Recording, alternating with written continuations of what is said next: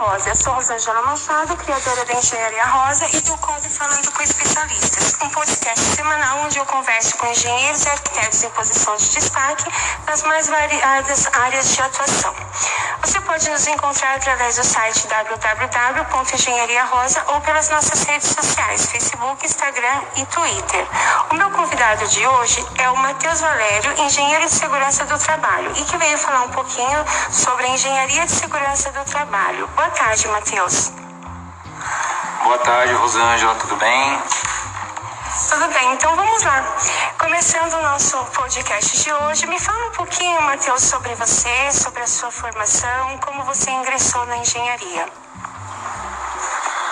Bom, Rosângela, é, na verdade, já um tempinho lá, lá atrás, né, voltando um pouquinho aí, é, eu iniciei o, o curso técnico em segurança do trabalho e esse curso foi onde me foi apresentado a questão das engenharias. Muito antes disso, eu já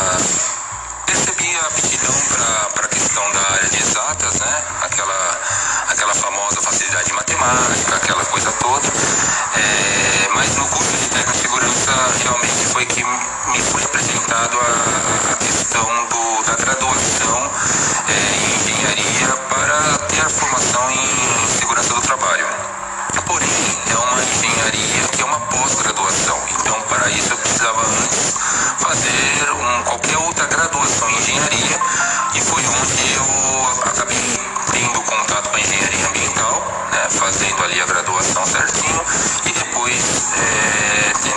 de concluir isso fazendo engenharia de segurança.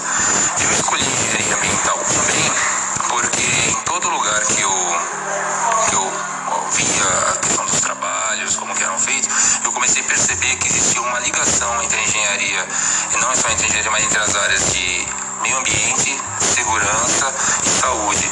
Então eu pensei que seria interessante que eu tivesse graduação em uma das, dessas áreas que facilitava a, a integração delas. E de fato isso ocorreu.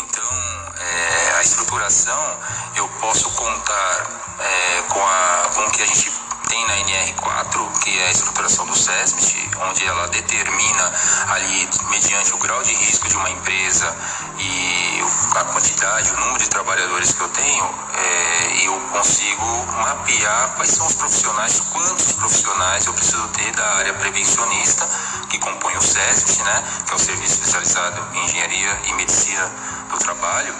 Então, dessa forma eu consigo mapear, eu preciso ter um engenheiro, eu preciso ter três ou quatro técnicos, eu preciso ter um enfermeiro do trabalho, um médico do trabalho.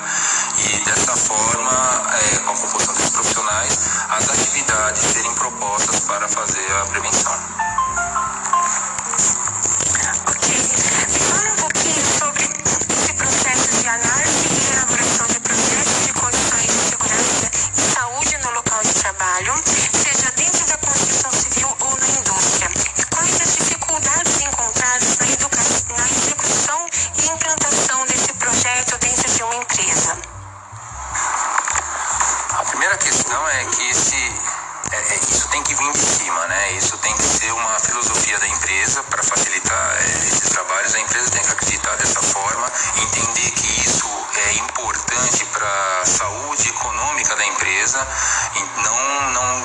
isso como um mal necessário, e sim que é algo inerente ao negócio que vem trazendo é, é, é, essa saúde econômica assim, da empresa.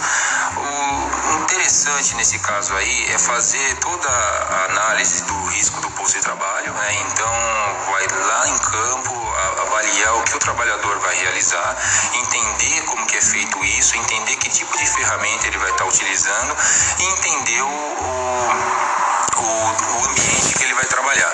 A gente tem que saber é, separar o que é o risco da atividade e o que é o risco do, do ambiente. Eu vou dar um exemplo. Você tem um soldador. O soldador ele tem o risco inerente da função. A função dele em relação àquilo que ele executa faz com que ele tenha exposição a fumos metálicos. Mas por quê? Porque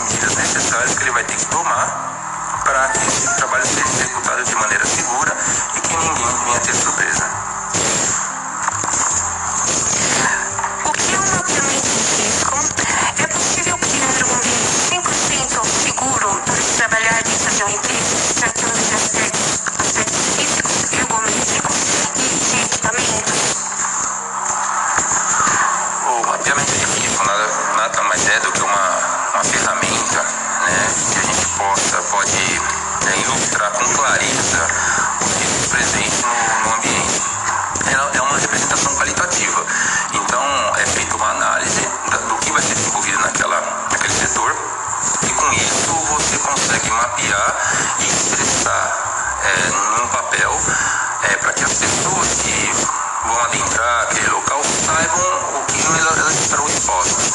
É, quando a gente fala, você perguntou sobre o, o, o criar um ambiente 100% seguro.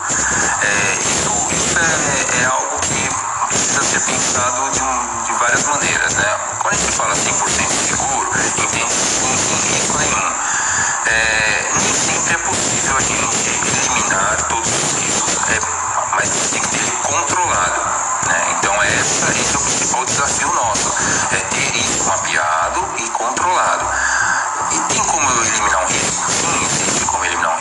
mas às vezes eu não tenho como. Então eu vou dar um exemplo aqui, numa situação de tintas, por exemplo, fabricação de tintas e solvente. Você vai fabricar uma tinta e você tem um elemento químico que ele traz algum malefício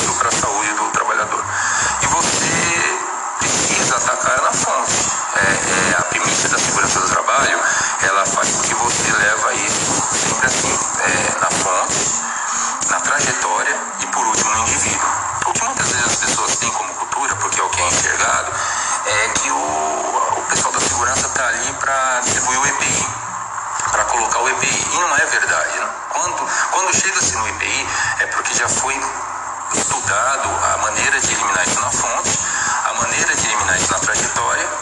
E por último, quando eu não tenho o mínimo, quando fazer mais nada, eu parto com o indivíduo. Então, o que eu, o que eu faço na fonte? No caso aí da tinta, eu consegui trocar um solvente a tinta era feita a base de solvente eu consegui trocar isso por água, por exemplo abaixo d'água. Então, como ela é está até solvente. Então, dessa forma, eu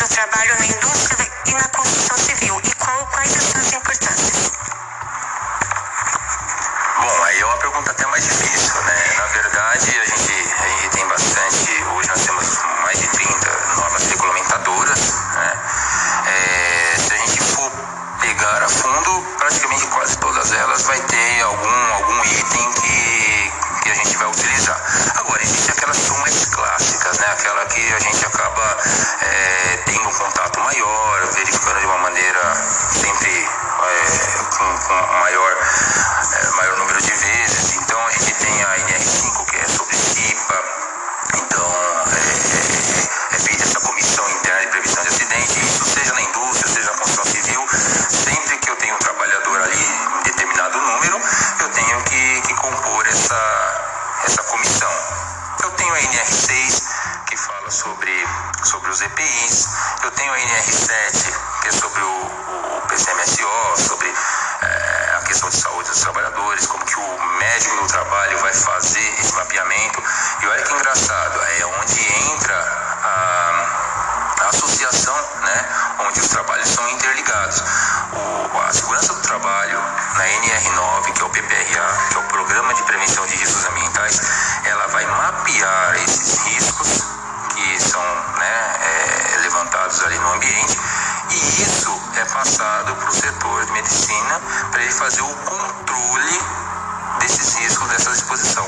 Então, é, mediante aquilo que é passado, por isso que precisa ser um, um, um, um trabalho bem desenvolvido, bem fundamentado, porque é, é a partir dele que o médico ele vai começar a avaliar a saúde do trabalhador para verificar se aquilo está controlado realmente. Então, vamos exemplificar isso. No PPRA, quando eu estou fazendo esse trabalho, a gente identifica que um funcionário está exposto a ruído. Logo, eu vou mapear isso e vou colocar isso nesse meu programa. Isso vai ser passado para o setor de medicina. O que, vai acontecer? O médico ele vai pedir um, um exame, que é o exame acústico, né? ele vai fazer lá a audiometria para verificar se não está tendo uma perda auditiva, algo que seja proveniente do trabalho. Então, eu consigo verificar se meu trabalho está sendo é, é, eficaz. Por quê? Porque eu mapeei isso, eu tentei eliminar, como eu te falei na, na pergunta anterior, lá na fonte, tentei na trajetória, né? Então, tentei eliminar o ruído não consegui, dentro na trajetória, colocando algo, um tapume, alguma coisa, não consegui, eu parto para questão do protetor auricular. Mediante isso, como que eu sei que aquele protetor auricular que eu coloquei no, no, no trabalhador está sendo eficaz? Através das medições que o médico vai fazer no PCMSO. Então, um trabalho interligado é um trabalho associado que, que se complementam. Né? Outras NRs nós temos aí, a NR10, a parte elétrica, a NR12, a produção de máquinas, NR17 de ergonomia, enfim, para muitas inúmeras. É, eu tenho a 18, que é a principal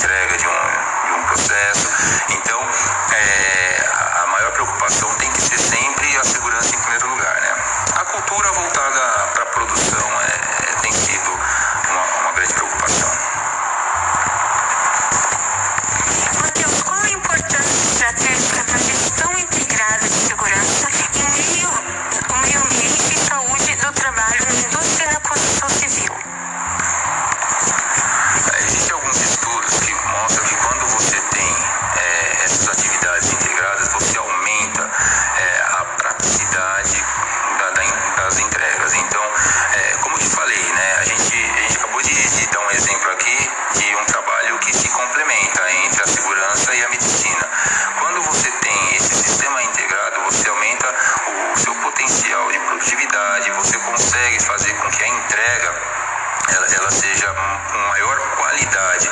Então,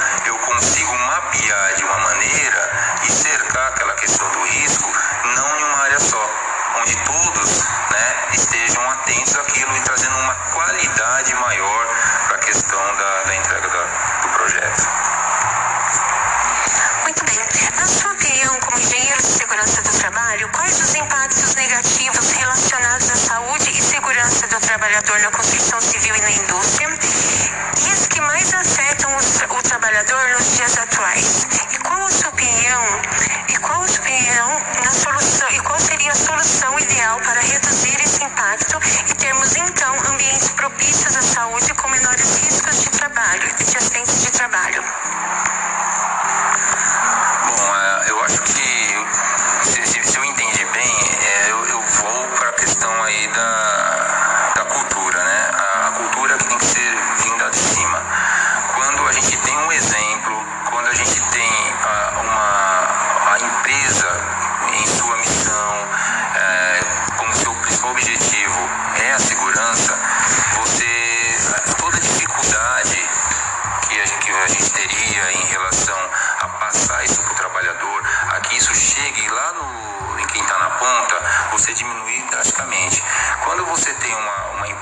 Está comprometida, fica difícil para o engenheiro de segurança, para o técnico de segurança conseguir traduzir isso para quem está na ponta, porque na verdade não é a essência da empresa. Então, a, acho que a principal dificuldade é criar a conscientização do trabalhador, mas também do empregador, porque assim a gente consegue caminhar junto. Quando você tem só uma ponta, fica muito difícil.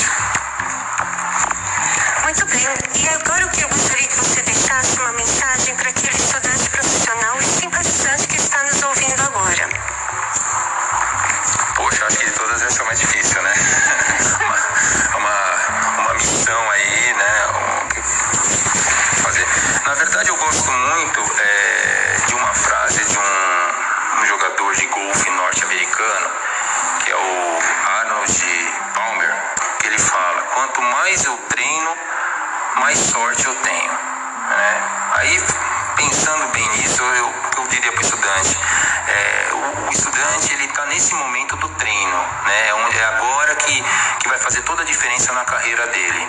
Então, quanto mais ele treinar, vai gerar mais preparo para ele, é, que por sua vez vai aumentar mais a probabilidade de acerto né, da ação que ele vai realizar de uma, de uma maneira correta. Isso serve não só para o estudante, isso serve para nós como uma carreira inteira, mas principalmente para quem está começando agora, é a hora de treinar, é a hora de fazer com bastante afinco, que aí com certeza o resultado vai dar certo. Matheus, muito obrigada por aceitar o nosso convite, por contribuir com seu conhecimento, sua experiência, sua disponibilidade e também com o seu tempo. Imagina, eu que agradeço. É, antes de mais nada, é um prazer estar tá, tá podendo é, ajudar de alguma maneira, é, contribuindo para a questão da engenharia, que quem está nessa área sabe o quanto é gostoso, o quanto a gente faz isso com, com vontade. Então é um prazer, estou sempre à disposição. Eu que agradeço.